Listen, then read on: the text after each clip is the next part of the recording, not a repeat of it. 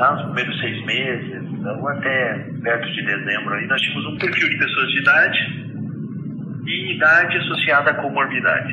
Eles internavam, iam para enfermaria, o isolamento respiratório, e é, cerca de 20% daqueles que estão em isolamento respiratório vão precisar de UTI.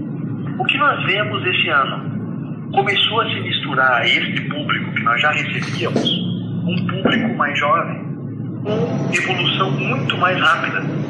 E, por consequência, o internamento em UTI e, infelizmente, a morte mais rápida também.